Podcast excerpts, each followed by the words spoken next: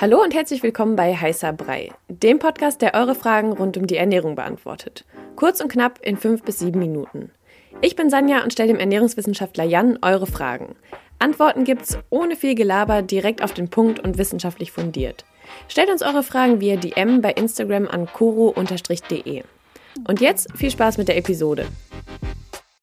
Heute geht es um das Thema Tee und Kaffee und es gibt ja immer so zwei Teams. Ich bin eher Team Kaffee, es gibt aber auch Leute, die trinken lieber Tee und viele trinken auch lieber Tee, weil sie sagen, ja, die Wirkung ist irgendwie anders als bei Kaffee. Und da wäre jetzt meine erste Frage an dich, wie unterscheiden sich denn Tee und Kaffee überhaupt in der Wirkung?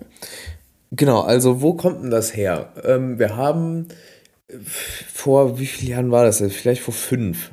Vielleicht erinnerst du dich auch, gab es so einen Hype, so Detox-Tees. Ja. Ne? So, und ich daher. war auch dabei, ich warst du dabei? bestellt. Ah, super, perfekt. Was hast du bezahlt? Ich weiß es nicht, ich es war auf jeden Fall teuer. Okay, also es gibt quasi, es gab diesen Hype und es gibt immer wieder dieses, ja, diese Assoziation Tee mega gesund. Ja, stimmt auch irgendwo. Tee ähm, enthält zum Teil bestimmte Inhaltsstoffe, die können zum Beispiel dabei helfen, ja, bestimmte Prozesse im Körper, die den Stoffwechsel betreffen, zu optimieren, sage ich jetzt mal. Wir müssen ja ein bisschen aufpassen wegen Health Claims etc. Aber es gibt auch Tee wie Grüntee zum Beispiel, da weiß man, naja, der enthält irgendwo Koffein, also Tein heißt es beim Tee, macht wach. Okay, alles klar, kennen wir aus dem Kaffee.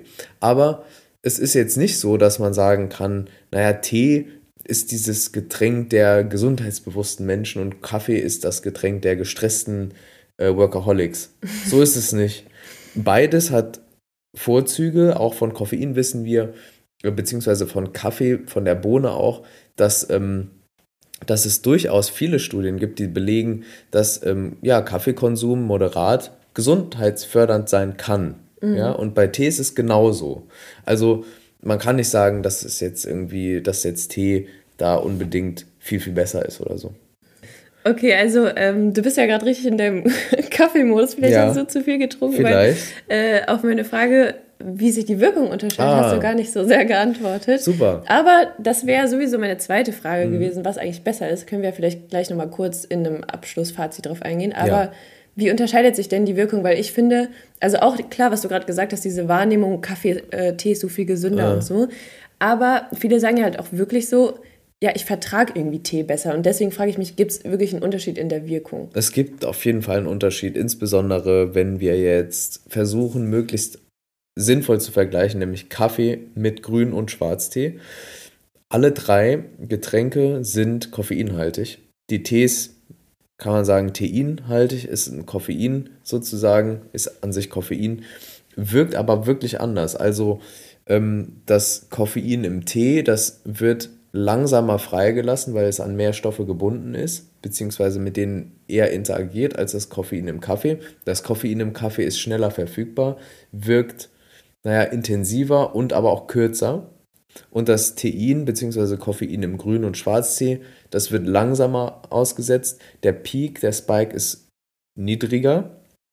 Dafür ist die Wirkung eben länger. Deshalb ähm, vertragen Menschen, die von Kaffee Herzflattern bekommen, Grüntee oder Schwarztee oft besser. Ähm, du hast ja gerade gesagt, Menschen, die Herzflattern davon bekommen. Ja, Ist es denn auch so, dass Menschen das unterschiedlich gut vertragen? ja. Es gibt ähm, Slow- und ähm, Fast-Koffein-Metabolizers. Das heißt, es gibt genetisch bestimmte Faktoren, wie schnell oder langsam oder gut oder schlecht, in Anführungszeichen, du Koffein verstoffwechselst. Ähm, und genau, es gibt aber auch Gewöhnungseffekte. Also wenn man noch nie Kaffee getrunken hat, dann wird es auf jeden ab. Fall anders wirken auf verschiedenen Ebenen, äh, als jetzt bei jemandem wie mir, der doch ordentlich Kaffee trinkt. Ähm, genau, nochmal zu diesem Herzflattern. Ähm, zum Mhm. Beispiel meine beste Freundin, wenn die äh, Mate trinkt, dann geht's bei der, also dann Ganz denkt die, ab. die kriegt eine Panikattacke. Okay. Ähm, deswegen, also kann denn zum Beispiel zu viel Tee oder Mhm. Kaffeekonsum ähm, auch auf das Herz schlagen oder fühlt sich das ähm, nur so an? Ähm, nee, das kann auch sein. Es gibt ja, es gibt Menschen mit Herz-Kreislauf-Erkrankungen, die sollten ja auch ähm, auf Koffein sogar verzichten, ne? ähm, weil das eben ja einfach nicht, dann in dem Fall nicht gut ist.